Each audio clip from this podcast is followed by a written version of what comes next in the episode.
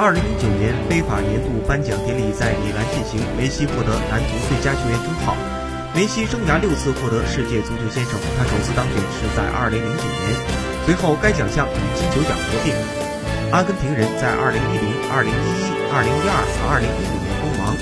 二零一六年两奖项分家后，梅西终于在当年再次当选，获奖次数创纪录，成历史第一。按照规则，专家小组根据球员在2018年7月16日到2019年7月19日所取得的成就，选出了十人入围名单，